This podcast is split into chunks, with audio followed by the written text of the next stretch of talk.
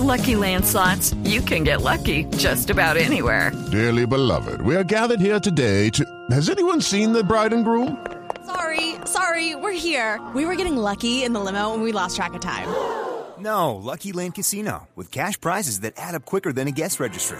In that case, I pronounce you lucky. Play for free at LuckyLandSlots.com. Daily bonuses are waiting. No purchase necessary. Void where prohibited by law. 18 plus. Terms and conditions apply. See website for details. El deseo. Eh, Lupi, Nelson, eh, anteriormente en algunos programas habíamos hablado sobre eh, una edición que íbamos a hacer especial de autos y motos con relación a los diseños de los carros. Sí. Y que también íbamos a hablar con relación al impacto psicológico y al mensaje psicológico que transmiten los diseños, los colores de los carros. Hemos invitado a Diego Telles, Sí, señor. un amigo de la casa. Ah, ¿está en Bogotá? Sí, finalmente. No, lo- pues le pregunto porque como... Lo lo- pesca- No, lo que hay aquí es un holograma. No, no, no, porque, porque es que, porque es que como mantiene, uno llega y, ¿dónde está Diego? No, que hoy está en las carreteras de Antioquia. En Cartagena. Dentro de ocho en Cartagena. en Cali. Él en tiene una vida más maluca, qué pecado. En todos los lados con el simulador de Blue Radio, pero más allá de ser el. Diego el sí tiene millas acumuladas. director, más allá de ser el director del simulador, es un hombre que de vida y de pasión y convicción está dedicado al estudio de los diseños de automóviles.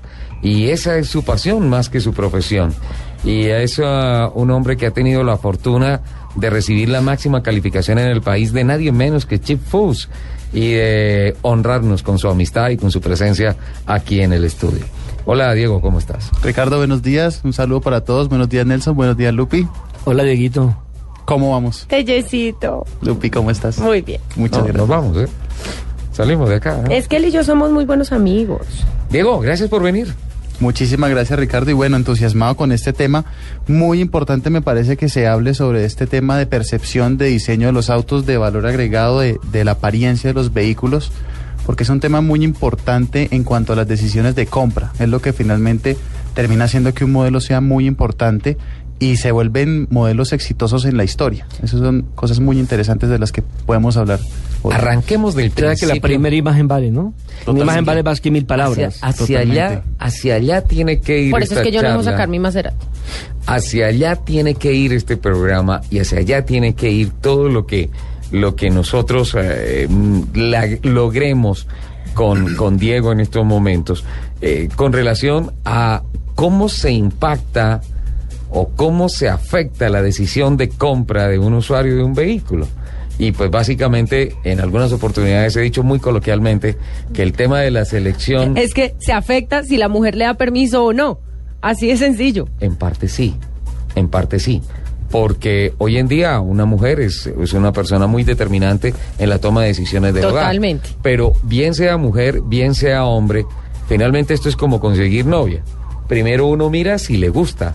Y si le gusta, después empieza a preguntar qué tan bueno es, qué motor tiene, qué transmisión tiene. ¿Quién, la mujer? ¿Qué motor tiene? y todas esas cosas. Sí, tan buena- ¿qué Están hablando de los carros, Cocina señor. rico, no cocina rico, en fin, todas estas cosas. Eh, ese es el principio de todo este negocio, Diego. Es el principio fundamental de cualquier tipo de aceptación que podamos tener en cuanto a los vehículos. Hay muchos aspectos importantes, pero lo más, lo más determinante es lo primero que uno puede leer visualmente en cuanto, en, cuanto a un, en cuanto a un auto. ¿Qué nos puede decir esto? Las actitudes de los carros. Definitivamente los autos tienen identidades, tienen formas de pensar, o sea, casi que uno podría decir que los carros son entidades con, con, con mentes propias, con actitudes, con tomas de decisiones propias, porque fueron hechos según conceptos de diseño. Entonces uno puede encontrarse en las calles carros amables, carros malos, carros desafiantes. Además tienen unos ojos hermosos todos. Claro, definitivamente lo- hay algo muy importante que hay que resaltar y que es que los carros parten de un referente eh, del cuerpo humano. Sí. De eso vamos a hablar ahorita del diseño, cómo las mujeres, si puede, si se puede combinar ese tema de mujeres con autos. Hay autos que son diseñados a partir Uy, del cuerpo de las mujeres. Por ejemplo, llegó Flavia. Con ese cuerpo de Flavia uno ya puede diseñar un auto. Claramente. Para mí es un Ferrari, ¿eh? Un Ferrari, ¿ah? Es un Corvette. ah, es un Stingray. Y volviendo al Y tema... yo que me quedé en topo. La topita. Lupi. Lupitopo, Sí, eh, volviendo a ese tema, pues los autos identifican unas caras que definen esas identidades. Podemos encontrar eh, las- la misma conformación de caras de las personas en los autos. Entonces, si encontramos unos ojos, si encontramos una boca, si encontramos una expresión que es permanente y eso nos define el tipo de vehículo. Por ejemplo, en el caso del topo, hablando cosas muy específicas, hay muy modelos, hay mo- por encima de lo tierno, hay modelos donde uno puede identificar geométricamente que el carro tiene hasta bigote. Sí. Entonces esos son, esos son valores que los diseñadores intencionalmente quisieron plasmar en sus carros y que van marcando la característica de cada auto y es lo que genera recordación en el tiempo. Y el color, por ejemplo, el- el- el- los colores eh, son el maquillaje, ¿no? En la mujer.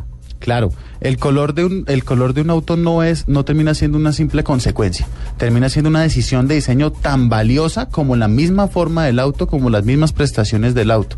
Cada país, según la psicología de sus consumidores, define la paleta de colores de sus vehículos. Porque Ford decía, cuando alguien iba a comprar un Forte, pídelo de cualquier color siempre y cuando sea negro. Eh, Henry Ford decía esto, cualquier color mientras sea negro, ¿por qué? Resulta que, resulta y pasa que como salían 20 eh, cada 24 segundos salía un, un Forte de la planta, de la planta de fabricación. Entonces, ¿qué pasaba? Él necesitaba optimizar los recursos para que este tiempo se cumpliera y estos ciclos de carro cada 24 se cum- segundos se cumpliera. ¿Qué pasaba con la pintura negra? Era la, la pintura que más rápido se secaba. Entonces miremos también que el diseño en cuanto al color también es una respuesta de diseño y no eh, vanamente que es que me gusta amarillo, me gusta azul o me gusta negro. También el color es un factor determinante. Y los deportivos también se identifican por algunos colores, ¿no? También Es que mira, Nelson, si tú me permites, eh, antes del campeonato del mundo de la Fórmula 1, en la preguerra, había un campeonato, por así decirlo, mundial de automovilismo, que se llamaba la Copa de las Naciones. Entonces allí, más que marcas, corrían, más que, marque- más que marcas de carros, corrían países. Entonces, de ahí se desprende en buena parte lo que hoy en día conocemos de de la Fórmula 1. Por ejemplo, los carros azules eran los franceses. Los carros verdes eran los ingleses. Los carros rojos, los carros rojos eran italianos. Los carros blancos que después se convirtieron en plateados eran los alemanes. Entonces, el tema de los colores, más allá de la identidad, del maquillaje, de todo y de la representación de algún sentimiento, también significaba la presencia de un pueblo allí en, en la competición.